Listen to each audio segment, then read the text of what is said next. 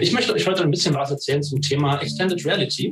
Warum Extended Reality inzwischen keine Spielerei mehr ist, sondern ein richtiger Gamechanger. ITCS Pizza Time Podcast. Cheesy questions and juicy answers for the tech community. Hi und herzlich willkommen zu einer neuen ITCS Pizza Time Tech Podcast Episode. Wieder mit Live-Feeling vom ITCS Online 2021 aus Darmstadt. Was hat Pikachu mit Treppenliften gemeinsam? Eine Frage, auf die es nun endlich eine Antwort gibt. Michael Sattler, Lead Engineer und XR Tech Lead von Zülke, erklärt uns heute, wie XR sich von etwas eher spielerischem zu einem wertvollen Tool in der Industrie entwickelt hat. Viel Spaß! So, Jetzt kommt die nächste coole Keynote von Zülke. Wir haben den Michael Sattler dabei. Michael ist Lead Engineer und XR Tech Lead von Zülke mit der coolen Keynote Extended Reality vom Game zum Game Changer.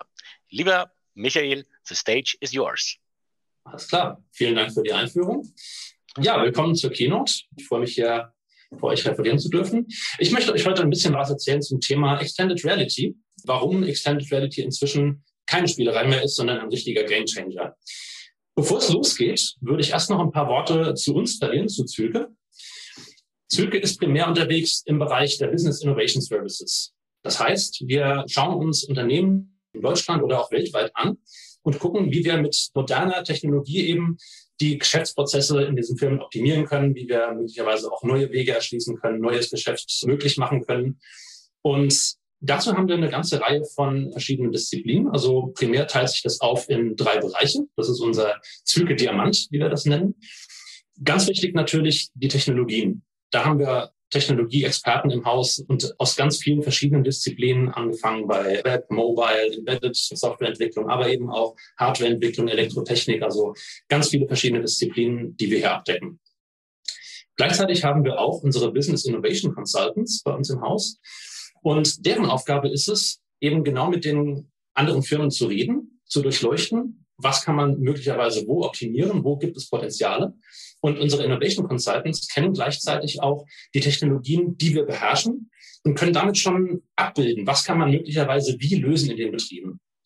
Und last but not least haben wir noch unsere User Experience Engineers, die solche Anbahnungen, solche Geschäftsanbahnungen mit Firmen von Anfang an bis zum Ende begleiten weil eine Komponente ist ja am Ende doch sehr wichtig, und zwar die Einbindung des Users.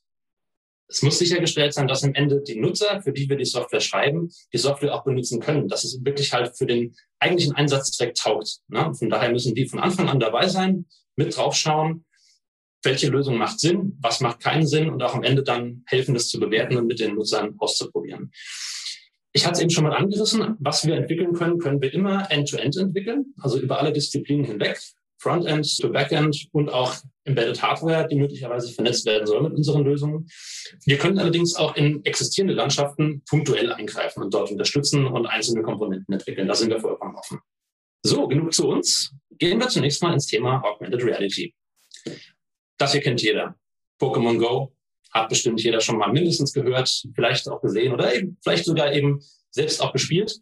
Das ist so ein klassisches Beispiel für Augmented Reality. Wir haben das Kamerabild unserer realen Umgebung auf dem Smartphone und können da drin virtuelle Objekte einblenden, die dann so erscheinen, als wären sie Teil unserer realen Welt. Tatsächlich ist Gaming eines der ersten breiteren Einsatzspektren für Augmented Reality, die es gab, weil es ist einfach sehr viel immersiver, sehr viel interessanter, wenn wir eben nicht nur komplett unsere virtuelle Welt auf dem Display haben, sondern unsere reale Welt mit einbeziehen können. Und noch eins drauf auf Augmented Reality setzt die Mixed Reality. Hier haben wir eben die Inhalte nicht mehr auf dem Smartphone, sondern wir verwenden eine Brille. Hier am Beispiel jetzt die Microsoft HoloLens, in dem Fall die HoloLens 1. Und da werden auf einmal ganz andere Möglichkeiten geschaffen. Also hier ist ähm, im Beispiel zu sehen das Spiel Fragments, was einer der Launch-Titel war damals für die HoloLens 1. Und Mixed Reality kann eben sehr viel tiefgehender mit der realen Welt interagieren. Also beispielsweise der Charakter hier rechts im Bild erkennt, hier ist ein Sofa in der realen Welt und setzt sich drauf. Oder es erkennt, hier in der Mitte ist ein Tisch und auf diesem Tisch liegen auf einmal irgendwelche Beweisstücke, die wir bei diesem Detektivspiel untersuchen sollen. Oder in der Decke ist ein Loch und es regnet holographisch rein. Solche Sachen werden möglich mit Mixed Reality. Und der wichtigste Teil ist, Mixed Reality ist immer stereoskopisch. Ich habe eine Brille, durch die ich das sehen kann und habe die Hände frei. Also auch die Interaktion ist ganz anders. Ich tippe nicht mehr auf ein Display, sondern ich benutze Handgesten oder auch Sprachsteuerung oder auch einfach meine Blickrichtung, mit der ich dann interagieren kann. Der Gaming-Sektor hat allerdings unter dem Bereich Augmented Reality ein paar Probleme. Zum einen, die Entwicklung ist sehr kostspielig.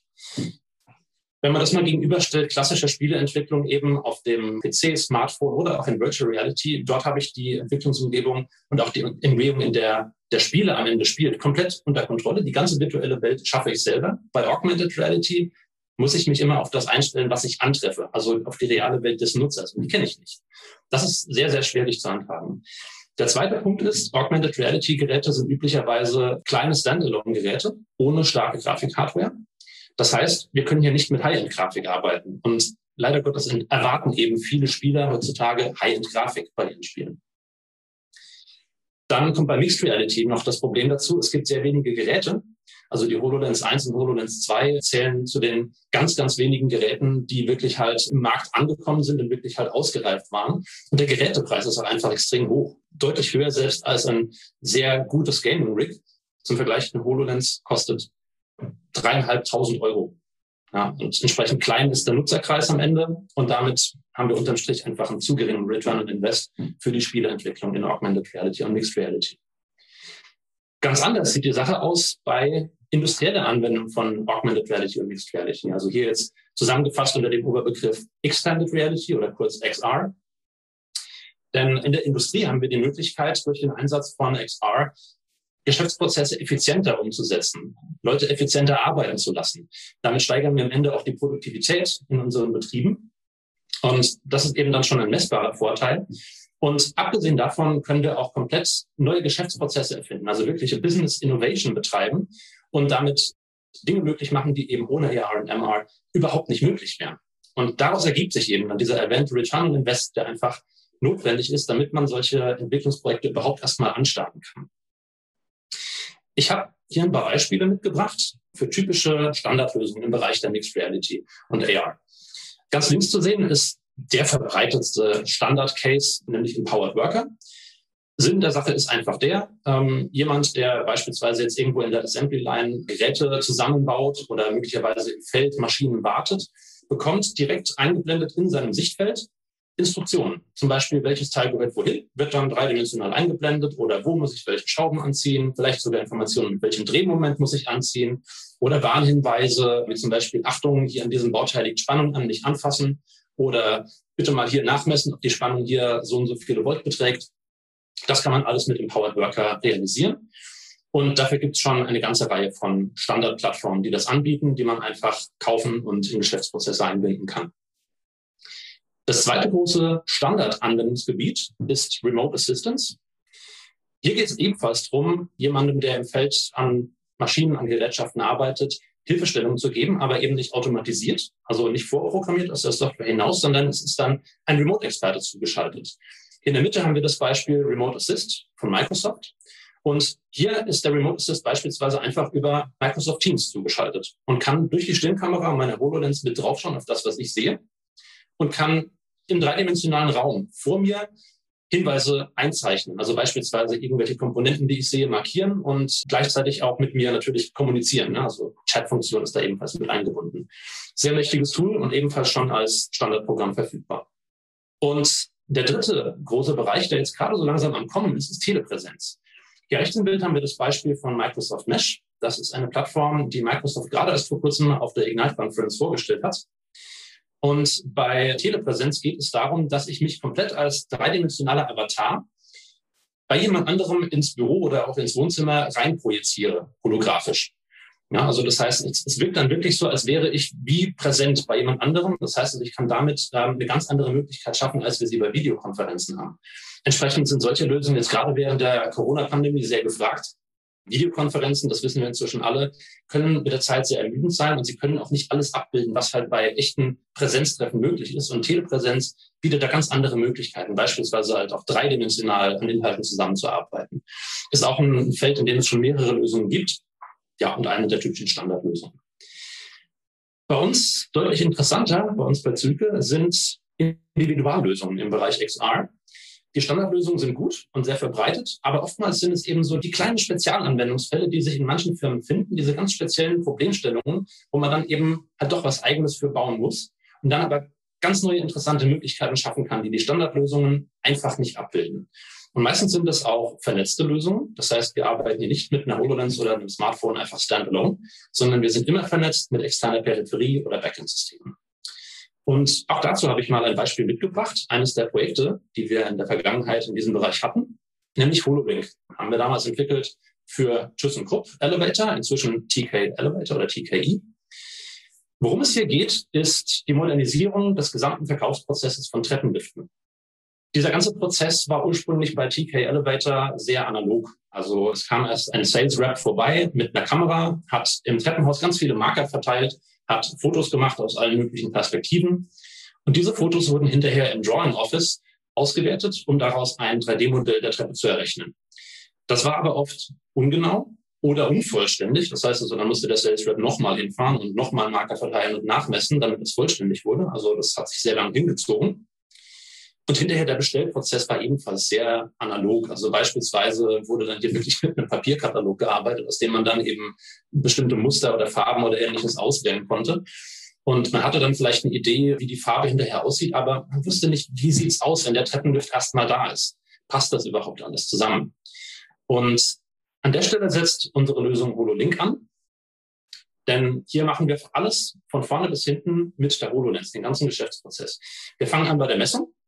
Die HoloLens ist nämlich in der Lage, ihre Position im Raum exakt zu verfolgen, während ich mich bewege. Und dadurch kann die HoloLens die ganze Treppe Schritt für Schritt ausmessen. Und ich habe hinterher ein exaktes 3D-Abbild der Treppe, das ich auch verifizieren kann, also ob das alles wirklich auch so passt und stimmt, dass ich mich nirgendwo vermessen habe. Auf Basis dessen kann dann ein Treppenlift konfiguriert werden, hier in der Mitte zu sehen, in der iPad-Anwendung, wo ich mir aussuchen kann, wie soll Anfang und Ende aussehen, Verlauf der Schiene in der Treppe, die Farben, die ich haben möchte auf meinem Stuhl oder auf, auch auf der Schiene. Und die Konfiguration wird hinterher dann auf die HoloLens wieder zurückgeschickt. Und die HoloLens kann das fertige Ergebnis, also den Treppenlift, wie er aussehen wird, wenn er erstmal installiert ist, direkt visualisieren. Das heißt, ich kann direkt sehen, wie wirkt das am Ende. Wenn es installiert ist, passt das alles oder muss ich vielleicht hier noch ein Schränkchen verrücken und sowas. Das kann ich alles direkt sehen. Ich kaufe also nicht mehr die Katze im Sack, sondern ich weiß genau, was ich kriege. Auf dem Weg ist es dann auch viel überzeugender einfach im Verkauf. Und diese Lösung hatte ein paar sehr handfeste Vorteile gegenüber der alten Methode auch messbare Vorteile. Also beispielsweise der alte Verkaufsprozess, wie gesagt, war recht umständlich und langwierig. Und hier haben wir es geschafft, von acht Wochen, die das ursprünglich mal gedauert hat, von Erstkontakt bis Installation, runterzukommen auf zwei Wochen.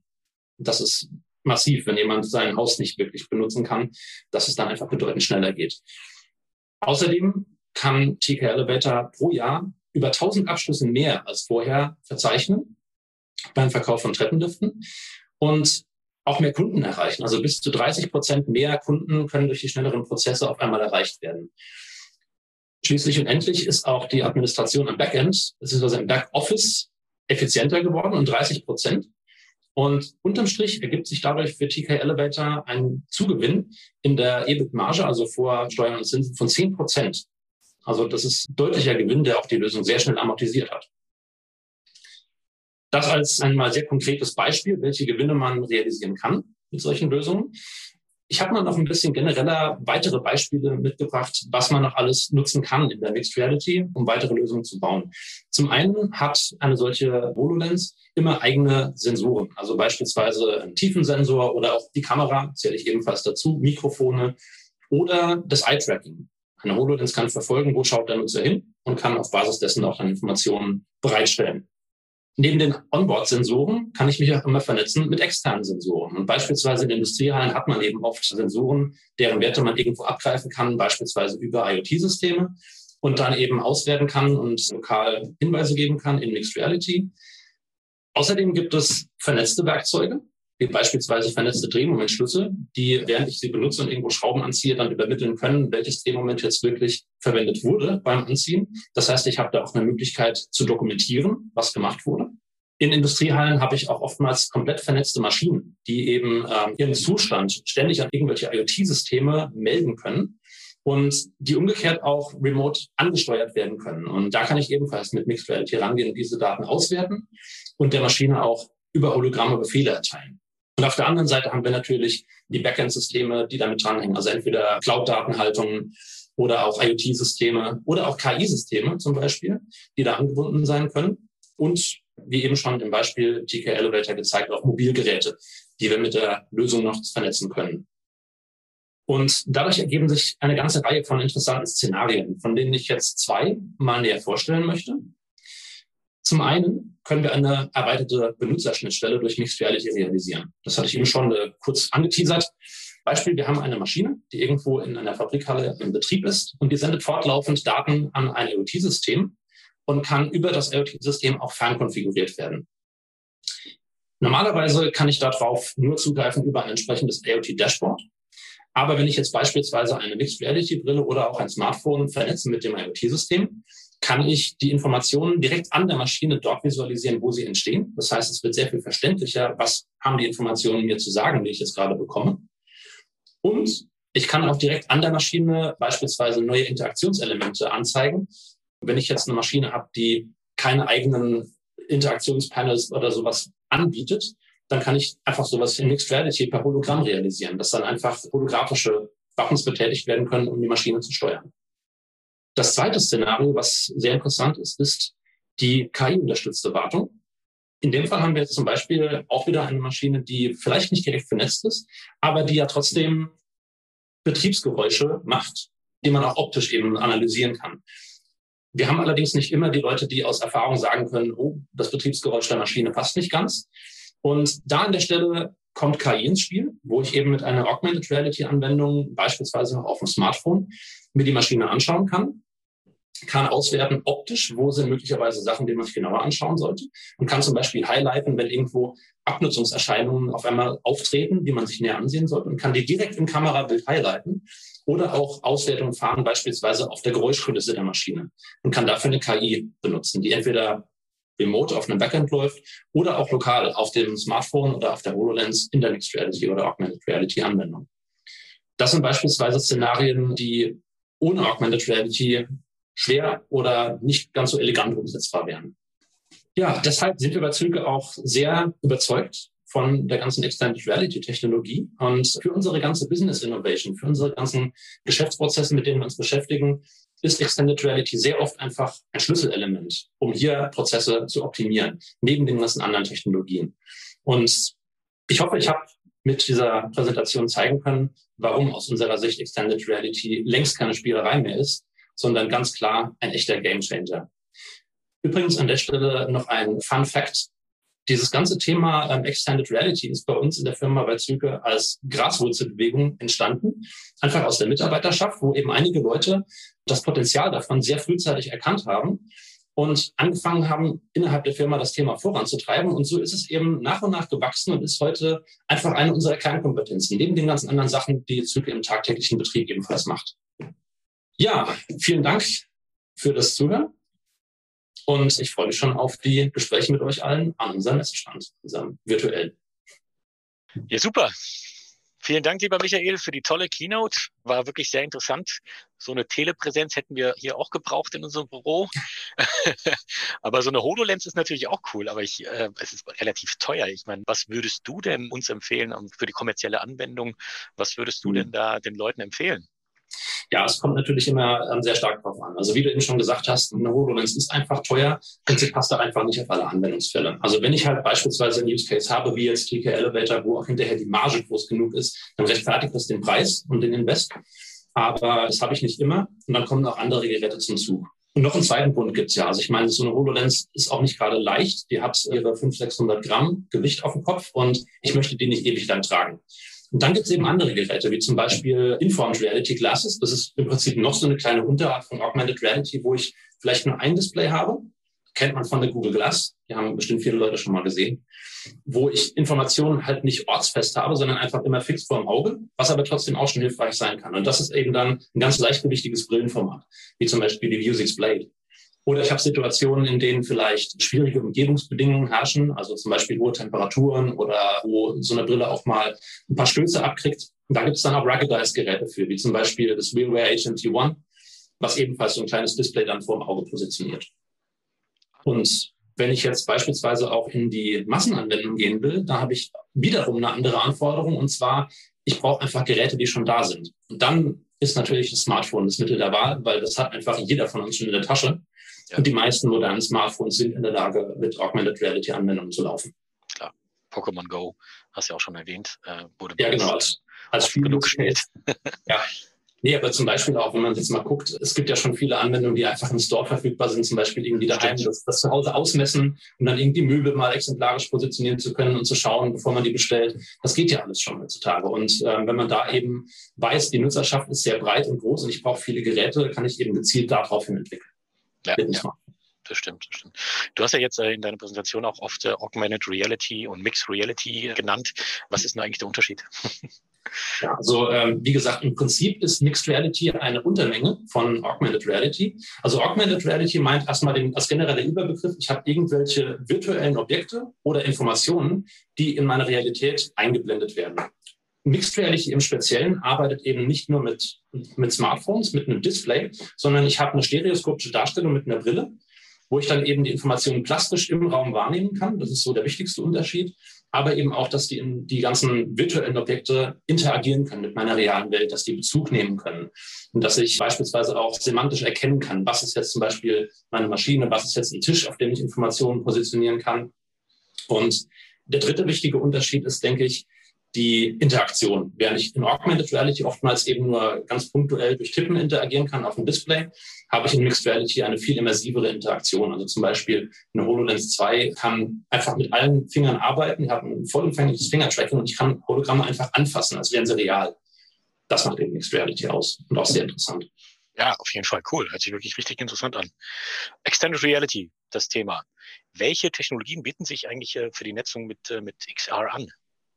Da gibt's mehrere Möglichkeiten, die ich gerade eben im Vortrag ja auch schon angerissen habe. Also IoT-Systeme sind ein ganz klarer Kandidat. IoT-Systeme haben einfach in Industrieanlagen eine Fülle von Daten, die sie bereitstellen, die ich mit Mixed Reality ganz wunderbar sehr plastisch visualisieren kann und damit auch viel verständlicher machen kann.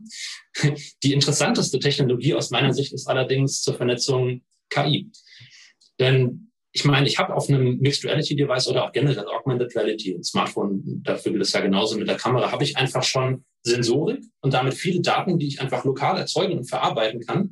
Und wenn ich da jetzt eine KI anflansche, bietet mir das die Möglichkeit, direkt die Szene, die der Nutzer vor sich sieht, zu verstehen und ganz dynamisch Handlungsinformationen anzubieten. Ja? Also wo ich dann nicht statisch irgendwas einprogrammieren muss, sondern kann dynamisch auf bestimmte Sachen reagieren. Und das ist ein Feld, das ist gerade erst am Kommen, wirklich die, äh, die tiefgehende Vernetzung von KI-Anwendungen mit Mixed Reality. Aber da steckt aus meiner Sicht wirklich das größte Potenzial drin mit Abstand. Cool. Sehr interessant. Du weißt ja, wir sind hier auf einer Karrieremesse und Züge ist ja äh, einer unserer, unserer Stammkunden seit Jahren. Und äh, jetzt die Frage, ich meine, was brauchen denn die Kandidaten? Welche Voraussetzungen brauchen die, um jetzt bei Züge anzufangen? Ich meine, ihr seid ja ein Riesenunternehmen, ne? Mhm. Ja, also aus meiner Sicht ist der allererste und wichtigste Faktor Lernbereitschaft, Neugier. Das ist eigentlich wirklich die Hauptsache. Als kleiner Vergleich, ich habe bei Züge angefangen als Java Enterprise Engineer, weitergemacht als Mobile Engineer und Webentwickler und bin am Ende in der Augmented Reality gelandet. Man muss einfach nur den, den Willen haben, sich weiterzubilden und in, und in was Neues reinzukommen und Neues zu lernen. Das ist absolute Grundvoraussetzung. Und wo man am Ende dann hinkommt, ist im Prinzip völlig offen. Also ich habe es am Anfang schon erwähnt, wir haben eine ganze Reihe von Disziplinen, eben angefangen von Software in allen verschiedenen Spielarten, aber bis auch zur Elektrotechnik und Hardwareentwicklung. Und es ist auch nicht unüblich, wenn jetzt beispielsweise Leute irgendwo anfangen in der Software, dass die auf einmal anfangen, in die Hardwareentwicklung einzusteigen. Mhm. Mhm. Da sind wir komplett flexibel. Super. Und es ist egal, ob jetzt Informatik studiert, Physik oder Ingenieurwesen, muss nur Lernbereitschaft sein. Absolut. Also wir haben tatsächlich auch schon ein paar Kollegen und Kolleginnen, die noch nicht mal einen akademischen Background haben, wo wir einfach nur wissen, okay, also die sind einfach mental so fit und flexibel und brennen einfach für das, was sie interessiert, dass sie einfach in das reinkommen können, was sie, ähm, was sie erreichen wollen bei Zypern. Und deshalb, also da haben wir gar keine wirklich starken Voraussetzungen. Wir gucken uns einfach jeden Kandidaten, jede Kandidatin direkt an. Meistens kriegt man dann schon raus, wer, wer hat wirklich Bock. Ja, Nee, finde ich cool. Ich finde Unternehmen, die, die so sowas, äh, sowas machen, immer toll. Ne? Die, die, es gibt ja viele, viele, die jetzt sagen, okay, wir brauchen da, da hier und da Voraussetzungen, aber wenn ihr sagt, okay, wir gucken uns das Potenzial des äh, Bewerbers an und ihr, du passt bei uns rein, dann kommst du auch rein. Finde ich cool und äh, Zülke ist ein cooles Unternehmen und äh, vielen, vielen Dank äh, für die wirklich interessante Keynote. Und äh, für diejenigen, die da draußen noch äh, jetzt auf den Geschmack äh, Züge gekommen sind, äh, geht schnell an den virtuellen Stand. Der Michael wartet auf euch und äh, ich gebe äh, zurück ins ITCS-Studio. Tschüss. Ciao, vielen Dank. Ja, ich freue mich schon, dass ich, sobald ich mal einen Treppenlift brauche, auch mal eine HoloLens ausprobieren kann. Was denkt ihr dazu? Was kann man mit XR zukünftig noch alles machen? Schreibt uns auf Social Media, die Links sind wie immer unten in der Beschreibung. Und wenn ihr noch nicht genug Tech-Content hattet, haben wir bestimmt noch die ein oder andere interessante Folge für euch da. Spätestens aber natürlich nächste Woche. Also bis dahin, bye! ITCS, Pizza Time Podcast.